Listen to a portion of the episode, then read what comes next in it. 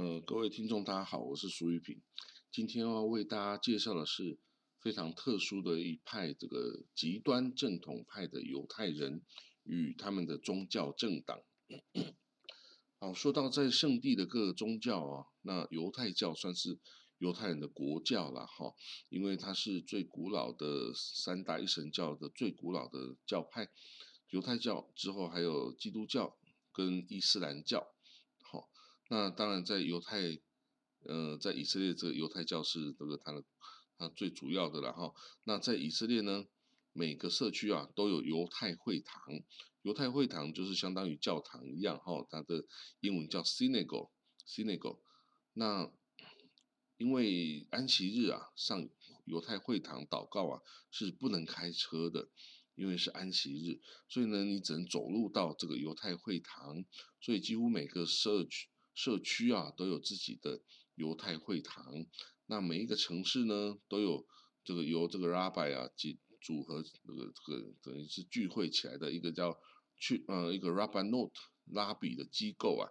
它这个每个城市的 rabbi 机构啊可以认证符合犹太戒律的食物哦 k a s h r u t 然后为新生儿啊行割礼。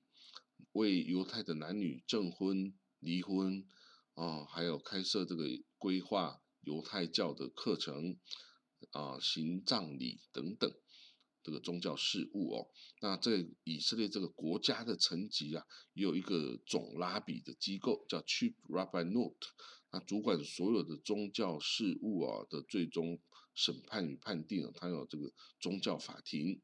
哦，那这个机构呢，一直以来都是由极端正统派所控制的，由 Ultra Orthodox，所以以色列啊，整个国家的宗教色彩哈，其实是十分浓厚的。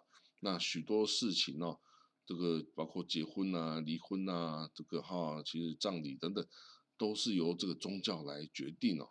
所以，比如说迄今啊，以色列境内啊是没有办法进行民事婚礼的哦，Civil Marriage。是没有的，那只有宗教婚礼哦。那他们的宗教的那个结婚证书啊，也是由宗教部 Ministry of Religion 来发给的，而不是由呃这个内政部哈。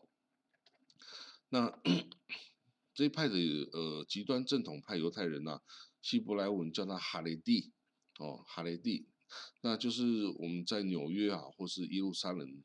的街头上会看到这个穿着黑衣黑帽哦，有留着鬓角，然后还有男生有留着大胡子啊，女生是头巾啊、长袖长裙装装扮的这一群社群哦，那他们是一个非常保守、非常封闭，他要希望回归到古代啊先王啊先贤时期生活方式啊的一个族群。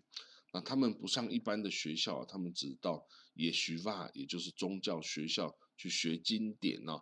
那他们男生女生呢，都拒绝服兵役哦。他们说，因为不能打断他们的宗教的教育了哈。那这些人的女性呢，多半有八到十二个以上的子女哦。那他的结婚之后要把头发要包起来哦，不能给其他的男性。看到哦，那小朋友的装扮也都是跟大人是差不多的，那当然是小一号了哦。那这个极端正统派犹太人，在古代的以色列王国时期啊，就在所谓大卫王啊、所罗门王那个时期啊，他们是圣殿祭司哦，是犹太圣殿里面的祭司阶级，那主持这些宗教的工作哈。那本来就是社会中极少数了。那在一九四八年以色列建国之初啊，也是非常只有几百个哦。那国父本古里昂哦，班古里昂哦，他特准这些人不用当兵哦，专心宗教事务。没想到这些人因为不节育啊，结果这个而且社群中女性意识啊也显然没有崛起哈，所以生育率超高啊，这些人人数的一直暴涨哦。那因为这些人都没有接受过一般正常的教育，他只。只去宗教学校啊读犹太经典哦，所以他们没有办法做正常的工作哈，他们只能去读，就只能去做一些送货啊等等很低阶的工作哈。但是他们在这个俗世的生活困顿不是问题，他们追求的是精神上、心灵上、信仰上的满足哦。他们要做的是延续这个犹太文化与这个宗教传承。那他们是坚持宗教信仰，要等待弥赛亚哦，就是救世主的到来啊。所以现世啊的荣华富贵都不是他们啊追求跟在意的哈。所以呢，他们 坚持就以小小的社群生活，互相共享生活物资。所以虽然呢，他们是与阿拉伯人并立的两大贫穷的族群呐，但是。啊，也有很多小孩生活在贫穷线下，甚至营养不良，都瘦瘦巴巴的哦。但是不会真的有人会饿死哦。邻里相助是非常强大的。那这个你说这些小朋友从小看着这个以色列社会啊，也是这个荣华富贵啊，多彩多姿啊，难道他们不会想要脱离这个社群吗？的确有人是这样做的，甚至以色列政府啊，也是希望这样做的人越多越好啊。因为有对政府来说，更多人的服兵役、工作、缴税、开公司、做生意等等，越多越好嘛。那这个宗教社群呢，它不能对国家有贡献啊，它只会消耗社府资源呐，是政府的负担啊。所以呢，啊，可是呢，你一旦决定要脱离你所属的这个宗教社群哦，这个代表你必须要冒着失去所有家人亲属关系的这个风险。因为你一旦决定要脱离他们这个社群，你会被家人及朋友等等认为你是被魔鬼诱惑了。那家人、亲戚、朋友会当做 会跟你断绝往来，不欢迎你回家，当做这世界上没有你这个人，甚至当做你已经死掉了哦。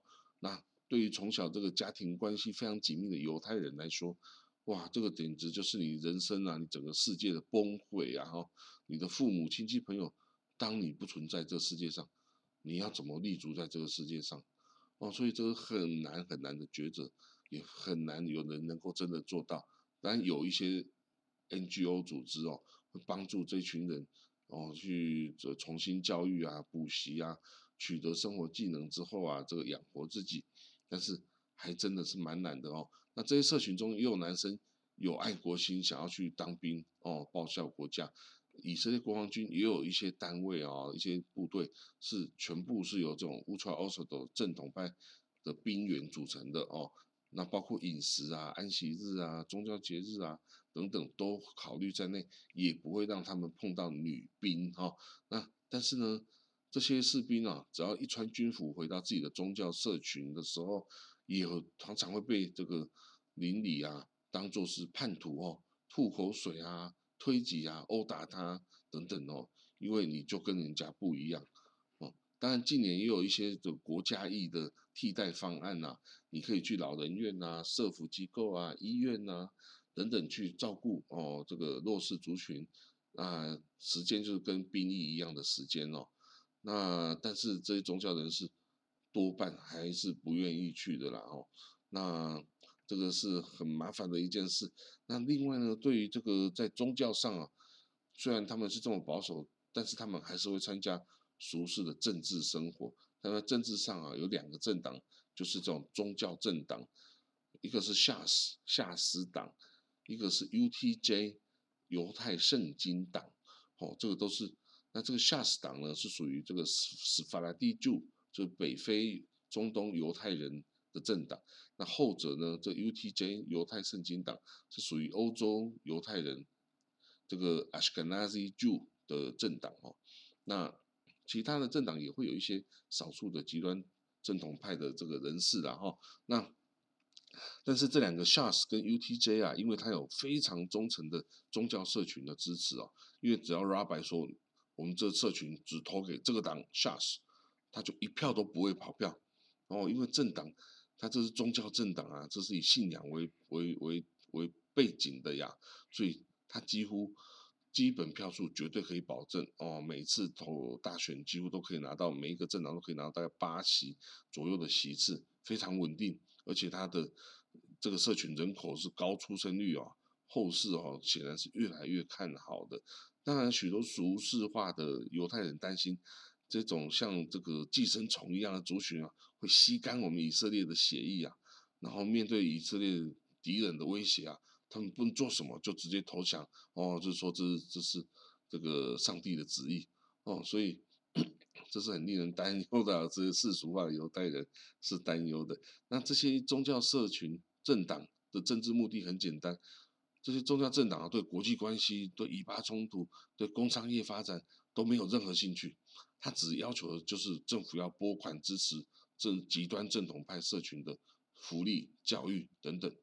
哦，但是因为他们实在是票数非常稳定，每一个执政联盟都一定得要找他们加入，否则不可能能够组成政党那个执政联盟哈。所以呢，他们就继续这样子哈，在以色列的政府里面，这个继续这个占有重要的地位啊。那我们有时候可以看到一些宗教虔诚的人士哈，他甚至是不支持以色列建国，以色列一九四八年复国的哦，因为他们说。两千年前，犹太人被罗马人赶出圣地啊，是上帝给予犹太人的考验哦。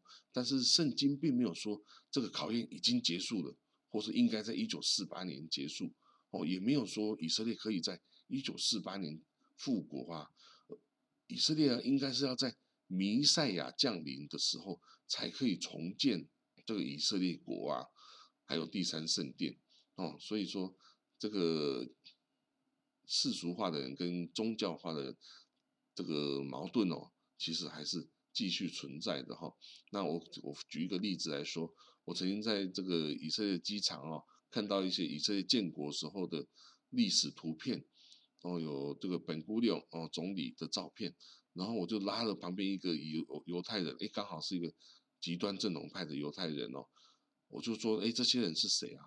啊，结果他告诉我说，这些人。是谁根本不重要。他说，以色列的国的建立啊，也不是这些军人建立的，是神的旨意的实现。所以他不想认识这些人是谁。哦，所以他说完就走了。哦，所以我就觉得，以色列内部的宗教因素啊，是真的非常的分裂，非常对立的。哦，那我们看过一个民调啊，宗教社群跟世俗化社群是绝对不会将子女嫁嫁娶到另外一个。族群的人，因为对他们来说，对方根本是不可理喻，而且是完全无法共同生活的。好了，我的说明就到这里，希望大家多长一些知识喽，谢谢各位。